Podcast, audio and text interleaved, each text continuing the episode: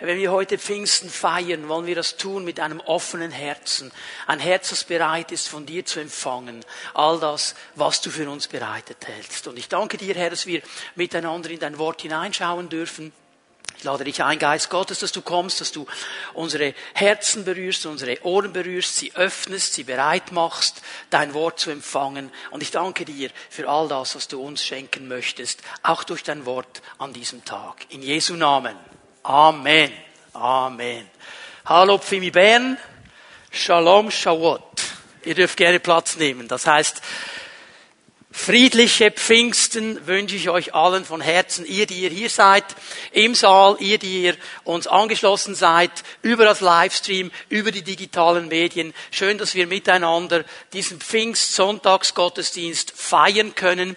Es ist ja so der mittlere Gottesdienst unserer Pfingstkonferenz. Wir haben gestern Abend begonnen auf digitaler Art und Weise mit einem ersten Einblick in das Wirken des Heiligen Geistes. Es hat uns sehr gefreut, dass wir diese Rückmeldungen bekommen haben aus der Schweiz, auch aus Deutschland, dass Menschen hier schon eine Berührung des Heiligen Geistes erlebt haben. Dafür beten wir weiter heute Morgen und dann in einer ganz besonderen Weise heute Abend. Ich möchte euch noch einmal daran erinnern, heute Abend 18 Uhr, wo immer möglich, lade ich dich ein, dich anzuschließen, deiner Pfimi at Home, wie ihr das auch ausgemacht habt habt, dieses Treffen in den Häusern, dass ihr miteinander euch den Gottesdienst anschaut und dann euch auch die Zeit nehmt, miteinander zu beten, dass der Heilige Geist fallen darf in unserer Mitte und uns ganz neu berühren darf, erfüllen darf mit seiner Gegenwart und seiner Kraft. Das große Thema der ganzen Konferenz ist ja das Feuer des Heiligen Geistes geht auf diese Aussage zurück von Johannes dem Täufer, als Jesus zu ihm kommt und sich taufen lässt, da weist er darauf hin, dass er eigentlich gar nicht der Mann wäre, der hier diese Ehre hat, Jesus zu taufen, denn Jesus ist so viel mehr als er, das hat Johannes gewusst, er hat gesagt, ich bin eigentlich nicht mal würdig, ihm die Sandalen aufzutun, also diesen Dienerdienst zu tun an ihm, da wäre ich nicht mal würdig dazu. Ich sage euch, er wird euch nicht nur mit Wasser taufen, so wie ich das hier am Jordan mache, er wird euch dann mit dem Heiligen Geist und mit Feuer Taufen. Heiliger Geist und Feuer, das gehört zusammen im Wort Gottes. Diese beiden Elemente, Heiliger Geist, Feuer, die gehören zusammen. Da wo der Heilige Geist kommt, da kommt auch das Feuer Gottes. ich habe gestern Abend darüber gesprochen, was es bedeutet, wenn dieses Feuer auf uns kommt, dieses Feuer in uns ein Werk tun darf. Und das ist immer die Voraussetzung. Es ist ganz wichtig, dass wir das verstehen, dass wir es auch zulassen, dass der Heilige Geist ein Werk in uns tut, also Feuer in uns. Es ist diese Herausforderung, unser Herz immer wieder zu öffnen und zu sagen, Heiliger Geist, tu mal ein Werk an mir. Und dann natürlich will er ein Werk tun durch uns. Darüber möchte ich heute Morgen ein bisschen sprechen, das Feuer durch uns. Das ist dann der zweite Schritt. Und ich habe gestern Abend schon gesagt, ähm, die Schlagzeilen in den Zeitungen, die sind ja natürlich äh, von der ganzen Art und Weise, wie eine Zeitung aufgebaut ist, halt immer ein bisschen hinten dran. Die können ja nicht gleich live senden. Die Zeitung kommt erst am nächsten Tag. Und der Live-Ticker, wenn wir so wollen, die Live-Aussage über Pfingsten wäre der Tag, an dem das Feuer kommt. Pfingsten ist der Tag, an dem das Feuer kommt, das Feuer des Heiligen Geistes.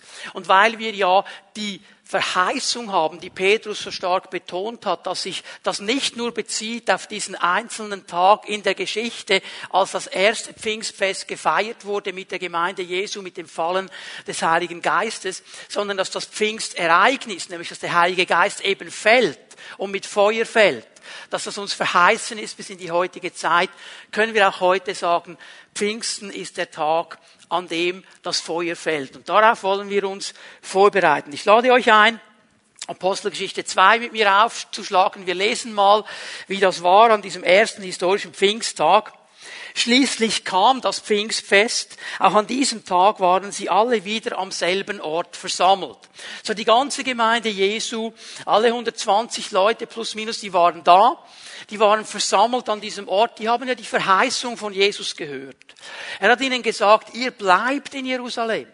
Ihr legt noch nicht los. Ihr wartet jetzt, bis der Heilige Geist kommt, bis diese Verheißung eingelöst ist. Und dann, wenn der Heilige Geist gekommen ist, dann könnt ihr meine Zeugen sein. Also die warten hier, die sind zusammen, die beten an diesem Pfingsttag, an diesem Shavuot-Fest. Also da war ganz Israel, ganz Jerusalem war voll von Menschen, von Pilgern, die, die für dieses Shavuot-Fest nach Jerusalem gekommen sind. Die hatten alle eine große Erwartung und da waren sie versammelt an diesem Tag. Plötzlich setzte vom Himmel her ein Rauschen ein, wie von einem gewaltigen Sturm. Das ganze Haus, in dem sie sich befanden, war von diesem Brausen erfüllt. Gleichzeitig sahen sie so etwas wie Flammenzungen, die sich verteilten und sich auf jeden einzelnen von ihnen niederließen. Wir müssen uns das vorstellen. Die waren zusammen, die haben gebetet, die haben eine Ausrichtung, eine innere Ausrichtung gehabt. Jesus, wann kommt diese Verheißung? Und plötzlich geht dieser Sturm eines Windes los. Dieses Brausen eines Windes, ein Orkan. Und er war sehr laut, er war nämlich so laut, wenn wir uns die ganzen, den ganzen Kontext, den Zusammenhang anschauen, dass die Leute zusammengelaufen sind. Und die wollten sehen, was geht da los. Also es ist ein Riesensturm. Und nicht nur dieser Sturm, nicht nur dieses Brausen des Windes, sondern ein Feuer, ein sichtbares Feuer kam. Und hier sagt uns die Bibel, eine Flammenzunge, eine Feuerflamme hat sich auf jeden einzelnen von ihnen gesetzt. Stellt euch mal das Bild vor, das sind diese Leute, die beten. Jetzt kommt dieser Windsturm, dieser Orkan, die Leute kommen zusammen, die wollen schauen, was geht da ab in diesem Haus, was ist da los. Und jetzt kommen sie an, das ist nicht nur der Windsturm, jetzt sehen sie da 120 Menschen und über jedem von ihnen eine Flamme. Das Feuer des Heiligen Geistes. Vers 4. Alle wurden mit dem Heiligen Geist erfüllt und sie begannen in fremden Sprachen zu reden. Jeder sprach so, wie der Geist es ihm eingab. So, wir haben gestern darüber gesprochen, was dieses Feuer, diese Feuerflammen in uns bewirken wollen, was sie in uns tun. Es ist mir wichtig, dass wir das verstehen. Leute, dieses Werk in mir geht immer dem Werk durch mich voraus. Ich sage es noch einmal. Was der Heilige Geist in mir tut, geht immer dem voraus, was ich mit ihm tue. Wir wollen das manchmal auf den Kopf drehen. Wir wollen etwas bewegen. Wir wollen sehen, wie der Heilige Geist wirkt. Wir sind begeistert, wenn diese charismatischen Momente kommen. Aber wir dürfen nie vergessen, zuerst tut er ein Werk in mir. Feuer in mir. Und dann erst in einem zweiten Schritt Feuer durch mich. Ich möchte ganz kurz in einem ersten Punkt noch einmal etwas sagen zur Bedeutung dieses Pfingstfestes. Es ist nicht zufällig, der Heilige Geist an diesem Pfingsttag kam. Gott hat hier immer einen ganz klaren Plan, eine ganz klare Idee. Ja, was bedeutet es eigentlich Pfingsten? Ja, wir reden davon, Pfingstwochenende und so weiter. Wir sind uns hoffentlich bewusst, ist ein wichtiges Fest. Ist ja immer noch so in unserem Land. Wir sagen ja immer noch, wir sind ein christliches Land. Äh, ich glaube, wir sind sehr weit entfernt von christlich. Aber Pfingsten ist immer noch ein Fest. Es ist immer noch ein Fest, wo wir dann ein langes Wochenende haben. Pfingstmontag ist auch noch frei. Also mindestens von daher sollte es jedem klar sein, ist eigentlich ein wichtiges Fest, auch wenn er nicht mehr sagen kann, um was es ganz genau geht in der Wurzel, im Ursprung. Und dann wir als Pfingstgemeinde, Pfimi Bern, Pfingstmission Bern, wir haben das Pfingsten in unserem Namen. Also wäre schon gut, wenn wir wissen, von was wir hier eigentlich reden. Dass dieses Pfingsten nicht einfach nur eine Theorie ist, sondern dass wir verstehen, um was es geht. Wir müssen verstehen, was Pfingsten bedeutet. Nun, das Wort Pfingsten im griechischen Text, den wir hier gelesen haben, Pentekostei, die, die griechische Bezeichnung, bedeutet eigentlich 50 Tage. 50 Tage.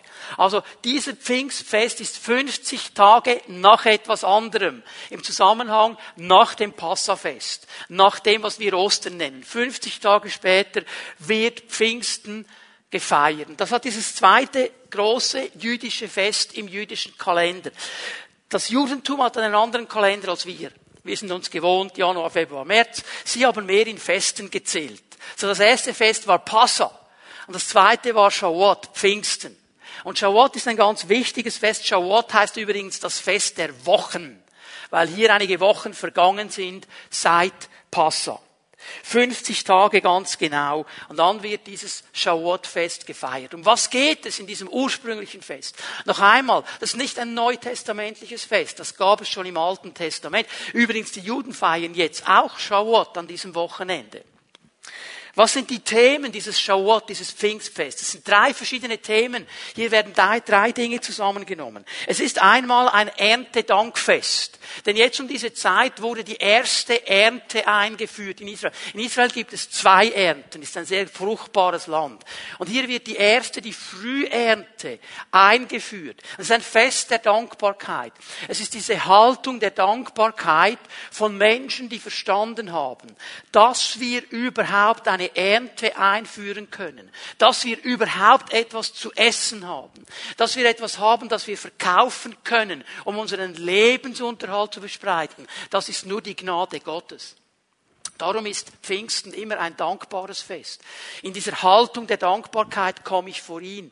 Nun, wenige von uns sind heute Landwirte, wir arbeiten irgendwo und bekommen einen Lohn. Das wäre unsere Ernte, ich sag's mal so. Haben wir noch verstanden, dass das eigentlich nicht primär mal zu tun hat, in erster Linie mit meinen Fähigkeiten, mit meinen Möglichkeiten, sondern immer eine Gnade Gottes ist? Dass ich diese Fähigkeiten habe, die ich umsetze, dass ich eine Möglichkeit habe zu arbeiten, dass das nicht mit mir zu tun hat, sondern mit diesem gnädigen Gott, der seine Hand über mein Leben hält. Das ist die Haltung, die wir leben sollen. Das Zweite, was Thema vom Pfingsten ist, ist das Darbringen von Erstlingsfrüchten. Dass sie diese Erstlingsfrüchte gebracht haben, dass sie sie dem Herrn hingegeben haben. Hier wird Dankbarkeit praktisch, in einer Großzügigkeit. Ich gebe etwas zurück von dem, was der Herr mir geschenkt hat. Diese Hingabe an ihn. Auch das ist ein wichtiger Teil dieses Pfingstfestes, dass wir immer wieder Menschen sind, die großzügig werden, die nicht nur sagen, hey, wow, danke Herr, hast du mich so gesegnet, sondern die sich auch immer wieder herausfordern lassen vom Geist Geist Gottes, um diesen Segen auch zu teilen, um großzügig zu sein, um da, wo andere nicht so gesegnet sind, vielleicht etwas hineinzulegen. Diese Gnade auch der Großzügigkeit gehört zu Pfingsten, gehört dazu. Und das Dritte, und das ist dann für die Juden sehr wichtig, war die Erinnerung an die Gesetzesgebung. Man hat dann Shavuot auch daran gedacht, dass Gott seine Worte des Lebens gegeben hat. Zurückgehend auf das Alte Testament, aus äh, Auszug aus Ägypten, wie sie dann in der Wüste waren. Gott begegnet Mose und es kommen diese Worte des Lebens, die diesem Volk einen Weg aufzeigen sollen. Und hier ist diese Dankbarkeit und auch diese innere Haltung eines Volkes vor Gott und das sagt, Herr, wir wollen deine Worte ernst nehmen. Wir wollen das, was du sagst, ernst nehmen. Wir wollen gehorsam sein. Also drei Dinge sind hier wichtig. Eine Haltung, Hingabe und Gehorsam. Aber jetzt an diesem Tag, den wir gelesen haben, an diesem historischen Pfingsttag geschieht etwas ganz Neues. Und wir dürfen heute ja dieses Shavuot, dieses Pfingsten vom Neuen Testament her beurteilen und anschauen. Und für uns öffnet sich durch Jesus Christus eine ganz neue Dimension. Im Alten Bund, im Alten Testament sagt uns das Wort Gottes, wurden diese Worte Gottes, wurde dieses Gesetz des Mose, es wurde auf steinerne Tafeln geschrieben. Und er hat sie mitgenommen. Das war äußerlich sichtbar. Es war eine äußerliche Sache. Aber im Neuen Testament wenn der Heilige Geist kommt, dann werden uns diese Worte Gottes in unsere Herzen geschrieben. Da entsteht etwas ganz Neues. Das ist nicht mehr ein äußerlicher Druck, sondern eine innerliche Motivation, dem Herrn gehorsam zu sein. Nicht, weil jemand mit der Peitsche hinter dir herknallt und sagt, hey, solltest du gefälligst einhalten, sondern weil der Heilige Geist uns befähigt, innerlich motiviert, in diesen Worten Gottes drin zu stehen. Pfingsten hat sehr viel zu tun mit Leben. Es ist auch sehr tragisch, wenn wir dann die ganze Begebenheit im Alten Testament uns anschauen, wie Mose da kommt mit diesen äußerlichen Steintafeln und er kommt schon von weitem und er hört diesen Tumult, er hört diese Party, da war ein Riesenfest im Lager. Und im ersten Moment hat er gesagt, was ist los? Mose war ja eine gewisse Zeit auf diesem Berg, der war nicht da. Und das Volk hatte keinen Führer und die wussten nicht, kommt er überhaupt zurück, der Leiter? Und dann haben sie sich ein eigenes einen eigenen Götzen gebaut. Sie haben da mit dem Gold ein, ein Kalb aufgebaut und jetzt tanzen sie um diesen Götzen herum und machen eine Riesenparty, eine Riesenfete. Und Mose kommt und wird sauer, als er das sieht. Und an diesem Tag, und das ist das Tragische daran, sterben 3000 Menschen. 3000. Im Neuen Testament geschieht am Pfingsten auch etwas, das mit 3000 zu tun hat. Wer weiß es, Bibelkenner unter uns? 3000 lassen sich taufen. Genau der Unterschied. Sie kommen zum Leben. Sie kommen zum Leben in Jesus. Pfingsten hat zu tun mit Leben. Und wir dürfen es mit Dankbarkeit nehmen. Passa, ich habe gesagt, Passa war das erste Fest. Passa feiert die äußere Befreiung. Der Herr hat uns herausgenommen aus der Sklavenschaft. Shavuot, Pfingsten, bitte hör mir gut zu, ganz wichtig zu verstehen, feiert die innere Befreiung. Die innere Befreiung. Ich bin nicht nur äußerlich frei gemacht von der Sünde, sondern ich bin innerlich frei, Nein zu sagen zu diesen Dingen. Ich bin innerlich frei. Und ich möchte es mal so sagen. Und wenn jemand gerne was postet auf Instagram oder Twitter, das wäre ein Satz, den du twittern kannst und auf Instagram posten kannst. Wer echt frei ist, ist frei, Gott echt zu dienen. Ich sage es noch einmal. Wer echt frei ist, der ist frei, Gott echt zu dienen. Nicht weil er muss, sondern weil er will weil er eine innere Motivation hat. Und darum geht es an diesem Fest. Gott tut etwas in uns, damit wir ihm auch dienen können. Aber noch einmal, bevor der Geist durch uns wirkt, muss und will er ein Werk in uns tun. Und das wird nicht aufhören. Das wird immer so zusammengehen. Es ist dieser Doppelschritt. Ich möchte euch einen Mann zeigen, ganz kurz. Darf ich es mal so sagen? Das ist ein bisschen aus der Zeit gefallen, der gute Mann. Der hat nämlich mehr vom Pfingsten verstanden als viele Pfingstler heute, obwohl er zeitlich im Alten Testament zu Hause war. Aber ein Mann nach dem Herzen Gottes, jetzt wisst ihr schon, wer es war, David natürlich. Und dieser Mann, weil er eben nach dem Herzen Gottes lebte, hat im Alten Testament schon verstanden, um was es eigentlich am Pfingsten geht. Lass uns mal Psalm 51 aufschlagen. Ich sage immer, das ist das Pfingstgebet eines Alttestamentlers, was wir hier lesen. Das Pfingstgebet eines Alttestamentlers. Er hat verstanden, um was es im letzten geht. Ich lese mal ab Vers 11. Psalm 51, Vers 11. Schau nicht weiter auf die Sünden, die ich begangen habe, sondern lösche meine ganze Schuld aus. Er hat verstanden, ich brauche Befreiung. Ich brauche Erlösung. Er hat verstanden, ich brauche Vergebung. In meinem Leben sind Dinge, die können nicht bestehen vor Gott. Ich bin gebunden in gewissen Bereichen meines Lebens. Herr, ich brauche dich. Herr, ich brauche die Erlösung. Ich brauche die Vergebung. Eigentlich sagt er hier, ich brauche das Kreuz, das dann in der Zeit viel später kam. Und an diesem Kreuz hat Jesus Christus meine und deine Sünden getragen. Meine und deine Vergehungen getragen. Er, der ohne Fehler war. Er, der ohne Sünde war. Er war dieses Lamm Gottes, das wir heute Morgen auch schon besungen haben. Er war dieses Opferlamm, das an unserer Stelle für dich und für mich an diesem Kreuz gestorben ist, damit wir leben können, damit wir befreit sein können, damit wir Vergebung haben können. Aber diese Erlösung, diese Befreiung, dieses Kreuz, diesen Jesus, den musst du ergreifen, für den musst du dich entscheiden. Das wird uns nicht in die Wiege gelegt. Das wird uns nicht einfach hineingelegt. Du kannst nicht sagen, wo meine Familie schon seit Generationen in der Pfingstgemeinde. Das bringt gar nichts. Dir. Du musst dich nämlich selber entscheiden. Du kannst einen Großvater, einen Urgroßvater, einen Ururgroßvater und Großmütter haben, die vielleicht sogar Pastoren waren in der Pfingstgemeinde. Dir heute nützt das nicht, wenn du keine Entscheidung getroffen hast. Und darum lade ich dich ein heute Morgen, wenn du hier sitzt. Und hast diese Entscheidung für Jesus nicht getroffen, dann triff sie heute Morgen. Lad ihn ein, der Herr deines Lebens zu sein. Nicht nur Herr, sondern Herr deines Lebens. Das ist das Erste, was er begriffen hat hier in Vers 11. Er hat eigentlich Passa begriffen. Er hat den Exodus begriffen, ganz tief. Vers 12. Er schaffe in mir ein reines Herz, o oh Gott, und gib mir einen neuen, gefestigten Geist. Eigentlich sagt er hier in diesem Vers 12 genau das, was wir gestern Abend im ersten Gottesdienst gesehen haben. Herr, lass es zu, dass dieses Feuer des Geistes ein Werk in mir tut. Berühre mein Herz. Reinige mein Herz. Herr, komm mit deinem Feuer, erneuere mich, reinige mich, prüfe mich. Ich will stark stehen mit dir. Und ich weiß, bevor ich stark stehen kann gegen außen, muss in mir etwas geschehen. Er hat Pfingsten verstanden. Mach das bitte, Herr. Schenk mir das. Das ist sein Gebet. Vers 13.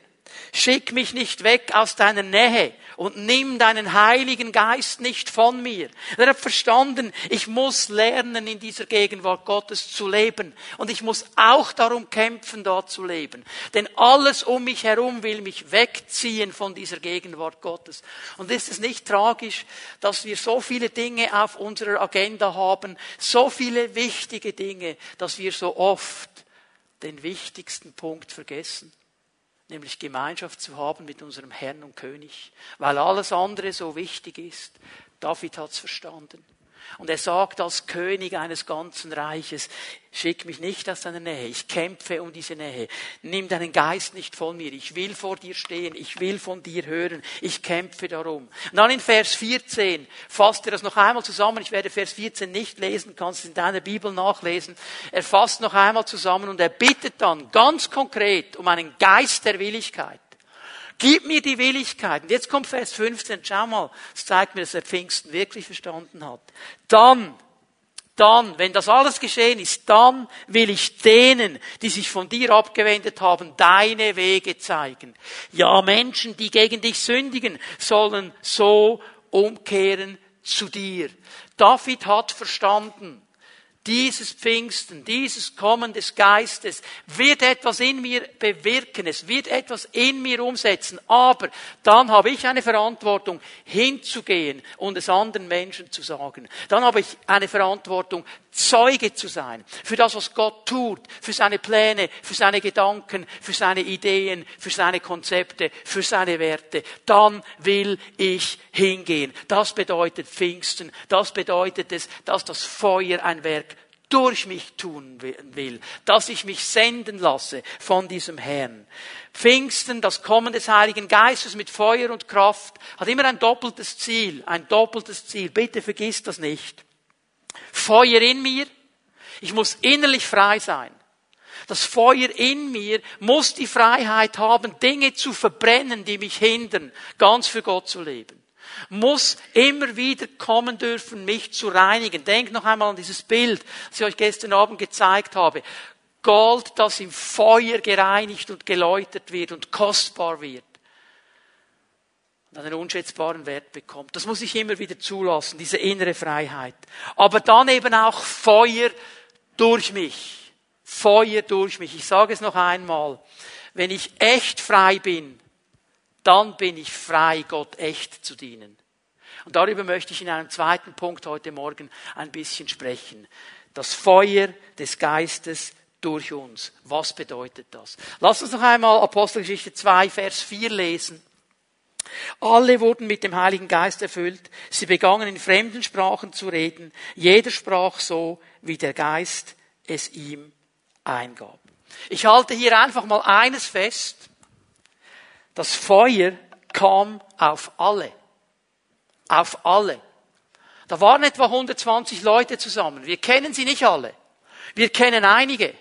Wir kennen auch die Biografie und die Geschichte von einigen.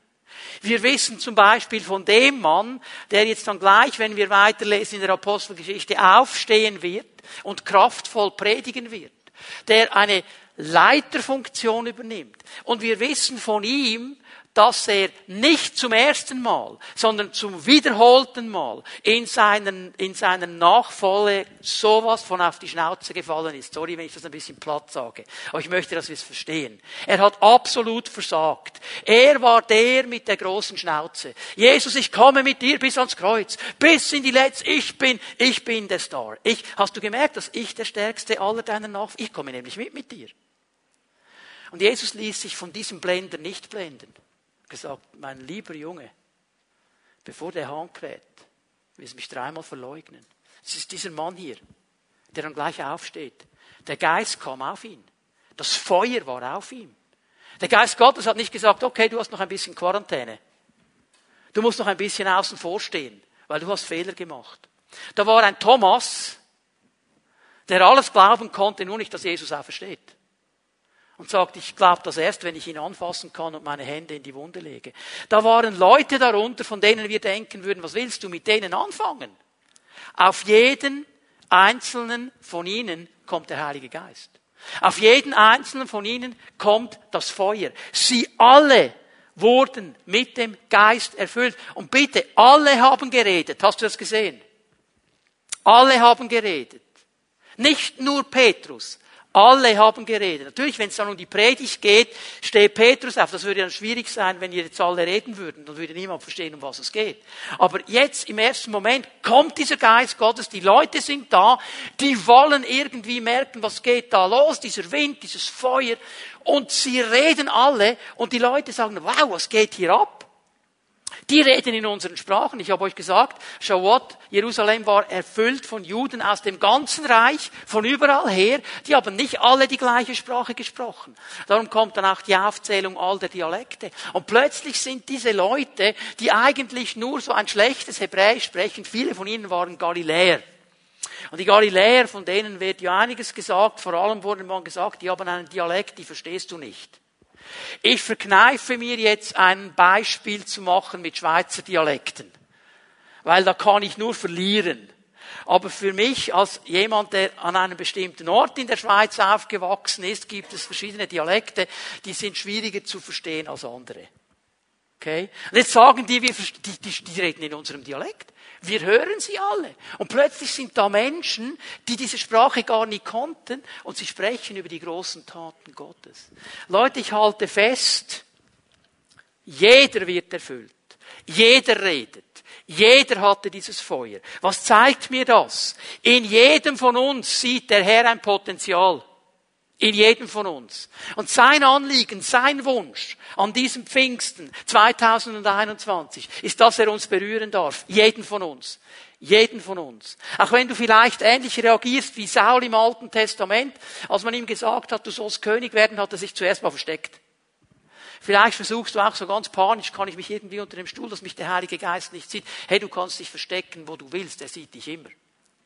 Aber er wird dich nicht einfach überfallen. Er wird darauf warten, er wird darauf warten, dass du offen wirst. Aber der Herr sieht dein Potenzial. Und ja, Leute, alle haben geredet. Vielleicht nicht alle gleich logisch, nicht alle gleich eloquent, nicht alle waren rhetorische Hochflieger, nicht alle haben so geschliffen geredet, aber sie haben alle geredet, weil sie alle etwas zu sagen hatten. Und was hatten sie zu sagen? Das, was sie mit Jesus erlebt hatten das, was Jesus in ihrem Leben getan hat, das hatten sie zu sagen. Es geht hier nicht um theologische Abhandlungen. Es geht hier nicht um irgendwelche, weiß ich was für Vorträge. Es geht einfach mal darum, Jesus hat mich berührt und das kann ich anderen weitersagen. Jetzt frage ich mal, hast du eine Berührung von Jesus schon mal erlebt? Darf ich mal die Hände sehen? Von Leuten, die sagen, Jesus hat mich schon mal berührt. Ja, du hast etwas zu sagen. Du hast etwas zu sagen. Und hier geht es nicht um Eloquenz, um Rhetorik, um Geschliffenheit. Hier geht es um das Mitteilen des Herzens. Alle haben geredet. Alle redeten. Das Feuer des Geistes. Oder wir auch sagen, die Geistestaufe, die an diesem Tag geschehen ist, ist immer eine Bevollmächtigung und eine Ausrüstung zum Dienst. Das ist das Ziel Gottes. Er will bevollmächtigen, er will ausrüsten zum Dienst. Dass wir als sein Volk hingehen als seine Zeugen. So Feuer, weist hin auf Bevollmächtigung und Autorität Gottes. Apostelgeschichte 1, Vers 8. Diesen Vers haben wir schon oft gelesen. Ich mache es hier ganz kurz. Das ist ja die Verheißung von Jesus. Wenn der Heilige Geist auf euch herabkommt, werdet ihr mit seiner Kraft ausgerüstet werden und das wird euch dazu befähigen, meine Zeugen zu sein. So der Heilige Geist, wenn er kommt, ist ein befähigender Geist. Er will befähigen. Und die Jünger, die erfahren hier zwei wichtige Dinge, die sie dann auch erleben. Wir werden Kraft empfangen und diese Kraft kam. Geist, Wind, Feuer, diese Kraft kam. Und diese Kraft wird uns auch befähigen. Sie wird uns befähigen, einen Dienst für Gott zu tun. Sie wird uns befähigen, in der Kraft Gottes vorwärts zu gehen. Gott beruft und Gott rüstet aus. Jeden einzelnen von uns. Gott sieht das Potenzial. Sie wussten alle davon. Und genauso ist es bei uns. Gott möchte bevollmächtigen und möchte Autorität geben. Jedem Einzelnen von uns. Er möchte dass wir unsere Leben ihm zur Verfügung stellen. Und da, wo wir sind, immer wieder Menschen ermutigen, sagen, hey, es gibt einen Herrn.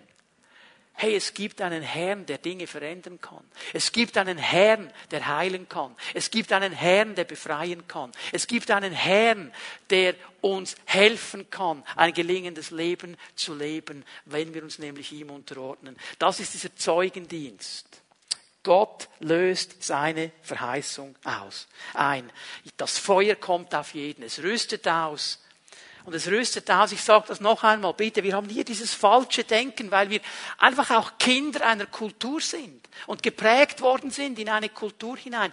Dieses Feuer, das hier kommt und das sich auf diese Menschen setzt, das setzt sich nicht auf diese Menschen, weil sie einen besonderen Verdienst hatten oder weil sie besondere Fähigkeiten hatten. Es war nicht diese Sache, oh, der hat's verdient, der hat's nicht verdient. Es war einfach und allein nur Gnade. Und Gott sieht dieses Potenzial. Und wir haben immer einen Grund zu sagen, ja, aber das und hier und auch noch. Gott sieht Potenzial. Und er möchte uns berühren. Und er möchte uns dahin bringen, dass wir sagen, Herr, hier hast du mein Leben mit all den Dingen, die schiefgelaufen sind, mit all den Dingen, die gut gelaufen sind. Ich gebe es dir. Hilf mir, das Potenzial so zu entfalten, wie du es siehst, durch dein Feuer. Wir sollen Zeugen sein. Das ist das große Anliegen des Herrn, nämlich hinzugehen und durch das Feuer des Geistes Jesus groß zu machen. Dass Menschen spüren, okay, hier gibt es jemand in meinem Leben, der ist das Wichtigste, der es überhaupt, dass es überhaupt gibt. Und das ist Jesus Christus. Und alles, was ich bin und alles, was ich habe, habe ich wegen diesem Jesus und wegen gar nichts anderes. Und die Jünger dürfen hier etwas Wichtiges lernen, das müssen wir auch immer lernen. Der Dienst für ihn ist nie losgelöst von ihm. Der Dienst für ihn ist nie losgelöst von ihm. Es ist immer in einer engen Verbindung mit meinem Herrn.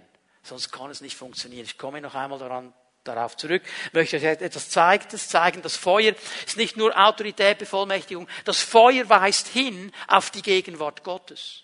Auf die Gegenwart Gottes. Das ist ganz wichtig. Ähm, ein, auf der einen Seite, okay, Bevollmächtigung, Autorität, aber dann eben auch diese Gegenwart Gottes. Ich habe das gestern Abend ganz kurz erwähnt, die Feuersäule. Gegenwart Gottes sichtbar. Mose, als er in dieser Wüste war, er sieht einen Busch, der brennt. Er sieht Feuer. Das war ja für sich genommen nichts Spezielles in der Wüste. Was ihn aber angezogen hat, ist, dass dieser Busch brennt, aber nicht verbrennt. Ein ganz spezielles Feuer. Gegenwart Gottes. Und als er dann kommt, sagt Gott, hey, zieh deine Schuhe aus. Hier ist heiliger Boden. Hier bin ich. Das ist meine Gegenwart.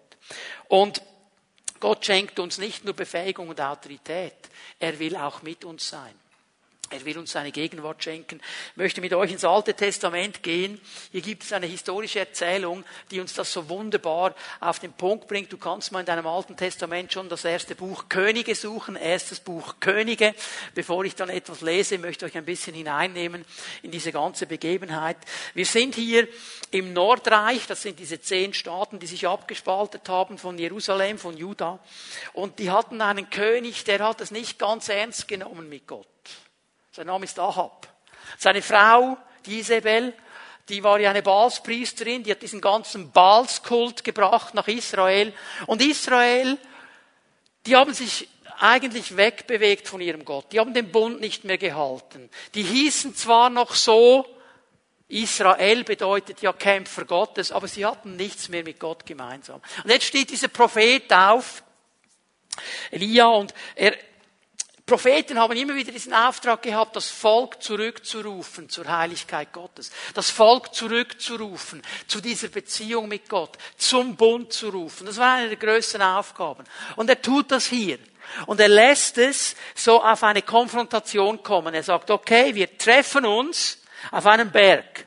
Die Balspriester und ich. Und das ganze Volk soll kommen. Jetzt wollen wir mal schauen, wer der echte Gott ist. Jetzt wollen wir mal schauen, wer der echte Gott ist. Und jetzt gehen wir hinein, 1. Könige 18, Vers 24. Da sind sie beide, beide Gruppen, die Baalspriester, Elia ganz alleine, als ein Priester Gottes, als ein Prophet Gottes. Beide haben einen Altar gebaut. Und dann sagt er jetzt Folgendes. Dann sollt ihr im Vers 24 den Namen eures Gottes anrufen. Ihr sollt Baal anrufen. Ich aber werde den Namen des Herrn anrufen, des Ewigen. Und der Gott, der mit Feuer antwortet, der ist Gott. Daraufhin sagte das ganze Volk, das Wort ist gut. Hier macht Elia einfach einmal eins klar. Die Gegenwart Gottes kommt mit Feuer. Und der Gott, der mit Feuer kommt, das ist der Rechte. Der ist dann gegenwärtig, der kommt dann. Er macht es klar. Und jetzt passiert etwas Hochinteressantes. Elia ist ja ein, ein gesalbter Prophet. Er war anerkannt als Prophet. Er hat bis zu diesem Punkt schon einige gewaltige Dinge getan, war ein charismatischer Mann, hat immer wieder die Kraft Gottes erlebt, in starker Art und Weise. Das war nicht ein Nobody, den kannte man. Aber er hat eines nie vergessen.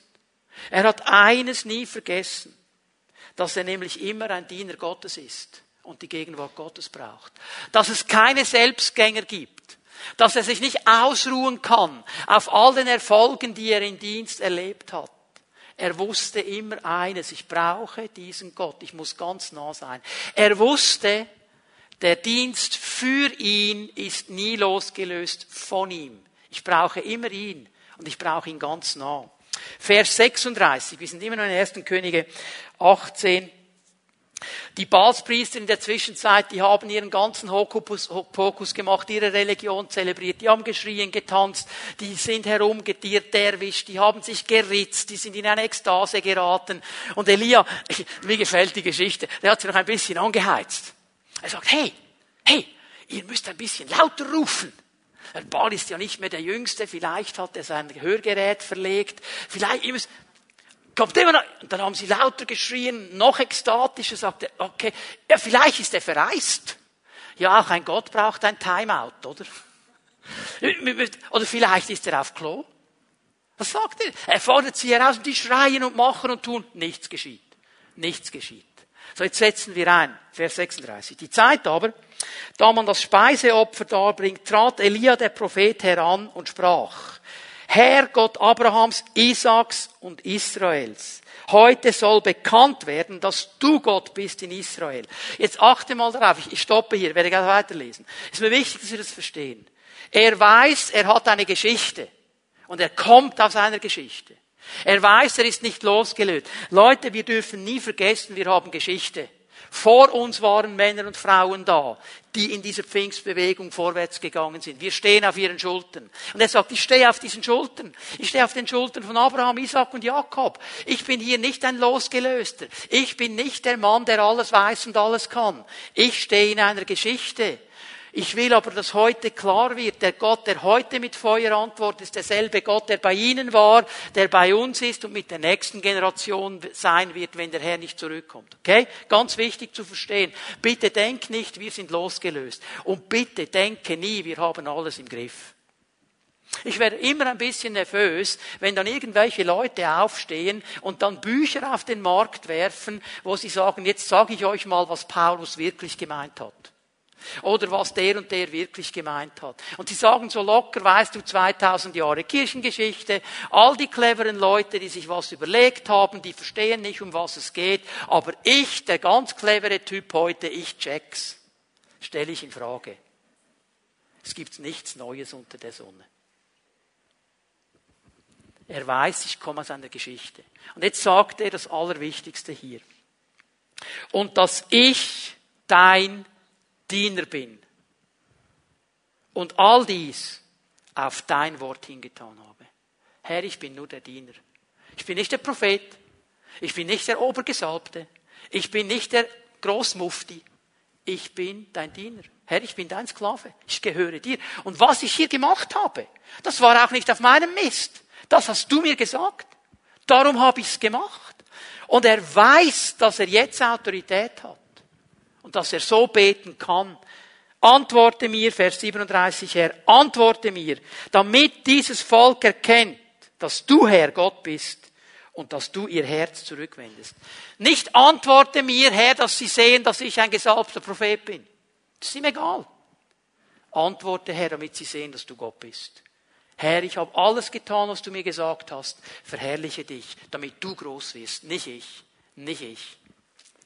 Da fiel das Feuer des Herrn herab und verzehrte das Brandopfer und das Holz und die Steine und die Erde und auch das Wasser, das im Graben war, leckte es auf. Und das ganze Volk sah es und sie fielen nieder auf ihr Angesicht und sprachen, der Herr, er ist Gott. Der Herr, er ist Gott. Es ist so eindrücklich hier. Wir sehen, dass wir einem Gott dienen. Und dass wir mit Gott dienen. Und dass er der Gott ist, der mit Feuer antwortet, auch heute noch. Unser Sohn hat eine ganz extrem kreative Ader. Ich weiß nicht, von wo er das hat, von mir ganz sicher nicht. Ich kann nicht gut zeichnen und malen und modellieren. Aber er hat mir vor ein paar Jahren ein Bild gemalt aus 1. Könige 18 nämlich diesen Altar, den Elia gebaut hat, mit diesem Brandopfer und diesem Feuer, das fällt. Das habe ich bei mir zu Hause, so dass ich es immer sehen kann. Weil ich will eines nie vergessen. Ich bin hier nur ein Diener. Ich habe gar nichts zu sagen. Ich habe nur dann was zu sagen, wenn er mir sagt, was ich zu sagen habe. Und was ich tue und was ich mache, das mache ich, damit er groß wird. Das soll mein Anliegen sein. Und damit ich das nie vergesse, und immer weiß, Autorität, Bevollmächtigung und Feuer kommt von ihm, habe ich dieses Bild. Bin meinem Sohn dankbar, dass er das gemacht hat. Der Geist Gottes hat ihm diesen Auftrag gegeben und ich schaue mir das immer wieder an. Und ich wünsche mir, dass wir lernen, dieses Feuer, dieses Feuer zu empfangen, in uns und durch uns, mit dieser Ausrichtung, mit dieser Herzenshaltung. Wir dienen ihm, nicht unseren Vorstellungen nicht unseren Ideen. Wir dienen ihm. Wir dienen mit ihm.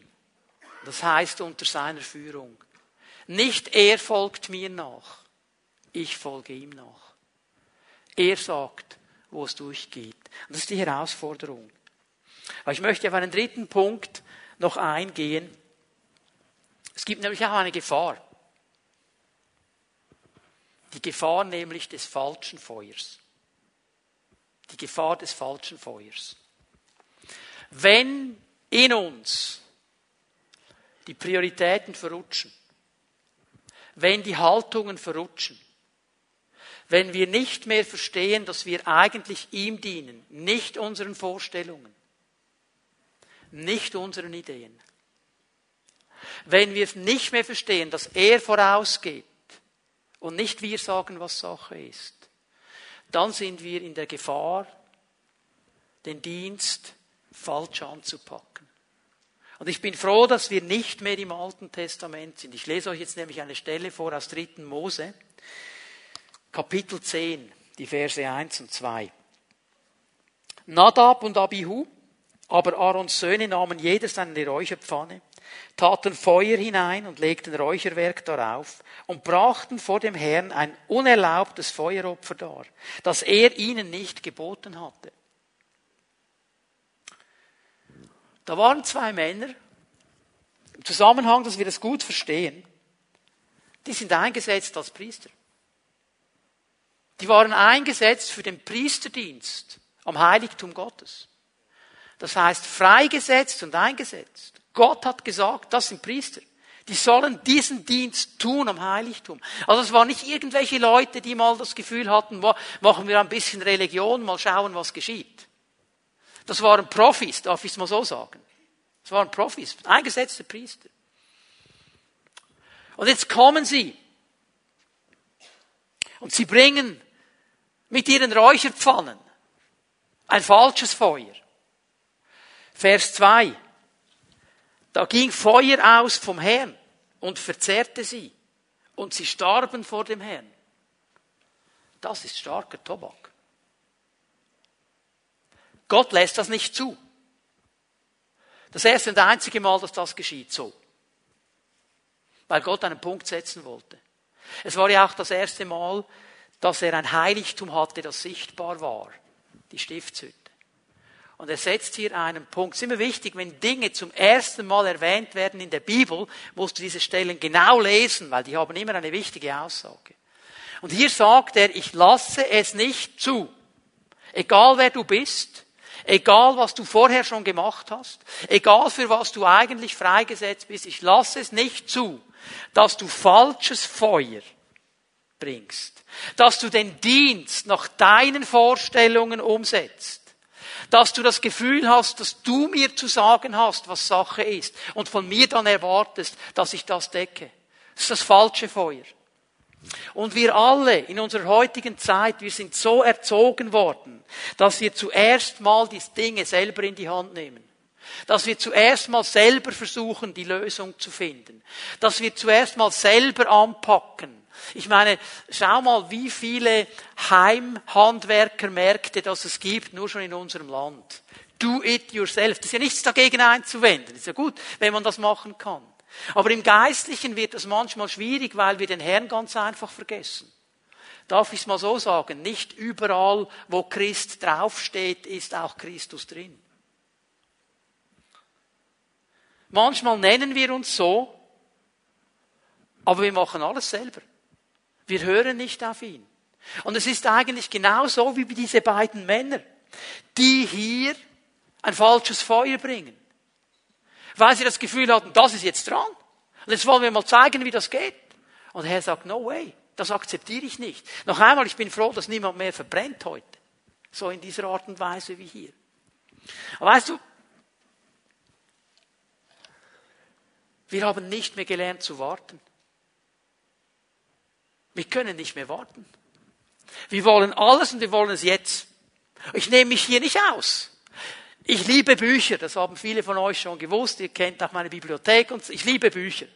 Und wenn ich dann eines sehe, dass ich denke, boah, das müsste ich jetzt lesen, das wäre interessant, dann könnt ihr euch vorstellen, wenn ich es bestelle, dann möchte ich, dass es am nächsten Tag da ist. Oder noch besser gleich runterladen. Warten ist nicht mehr so die Sache. Und manchmal können wir auch im Dienst nicht warten. Und wir bringen falsches Feuer.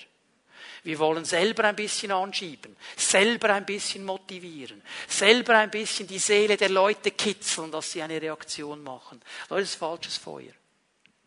Das ist nicht das, was der Herr möchte. Es gibt Zeiten des Wartens. Ist dir aufgefallen, was hier steht in dieser historischen Erzählung von Elia? Zur Zeit des Abendopfers. Der hat gewartet. Der hat gewartet. Der ließ diese Balspriester mal eine lange Zeit machen. Ich meine, der hätte sagen können, Herr, du hast mir gesagt, was geschieht. Der hat gewartet. Der hat diese Spannung ausgehalten. Ich kann mir vorstellen, dass der eine und andere Israelit gekommen ist und gesagt, Elia, bist du sicher? Bist du sicher? Schau mal, was die alles machen. Mach doch auch mal was. Bist du sicher? Der hat gewartet. Der hat gewartet. Weil er wusste, es gibt einen bestimmten Zeitpunkt. Gott wird das tun. Es gibt einen bestimmten Zeitpunkt. Ich warte. Ich warte. Leute, das dürfen wir neu lernen. Zu verstehen dieses Feuer, das ein Werk tut in mir, mich innerlich befreit, mich innerlich freisetzt, damit ich ihm echt dienen kann, damit das Feuer durch mich kommen kann. Und ich weiß, dieses Feuer, es bedeutet Autorität, es bedeutet Befähigung, es bedeutet die Gegenwart Gottes. Aber ich stehe immer in der Gefahr, dieses Feuer selber noch ein bisschen anzufachen, falsches Feuer zu bringen, es selber zu machen. Ich glaube, hier möchte uns der Herr helfen. Das Feuer des Geistes will diese Ungeduld, dieses Selbermachen in uns verbrennen. Will uns helfen, wieder Menschen zu sein, die warten können auf das Go Gottes, auf den Moment Gottes, die diese Zeitpunkte Gottes nehmen und dann aber mit Kraft und Autorität vorwärts gehen. Vorwärts zu gehen, wenn ich noch einmal bei diesem alttestamentlichen Bild bin, wenn die Feuersäule sich bewegt und nicht vorher. Und nicht vorher. Du, ich gehe mal davon aus. Das war ja immer dieses Lager in der Wüste, wo die Feuersäule kam. Also bitte hört doch auf mit diesen harmonischen Bildern, wo wir manchmal denken, ja, die waren alle happy mit diesem Campingort in der Wüste. Du, ich bin überzeugt davon, dass wahrscheinlich ähm, jeder Dritte das Gefühl hätte, aber Mose, wenn wir jetzt noch ein bisschen weiter gehen würden, wäre es bequemer. Und wenn wir noch ein bisschen auf diese Seite gehen würden, dann wäre es vielleicht schöner, um ein Zelt aufzustellen. Bist du sicher, dass wir hier sein müssen? Mose hat eigentlich immer nur eins gesagt, die Feuersäule ist da. Wir warten. Wir warten. Hier möchte der Herr uns begegnen. Schawott, Pfingsten. Das Feuer des Geistes kommt. Lassen wir es zu, dass es in uns wirkt und durch uns wirkt? Das ist die Frage, die der Herr uns stellt.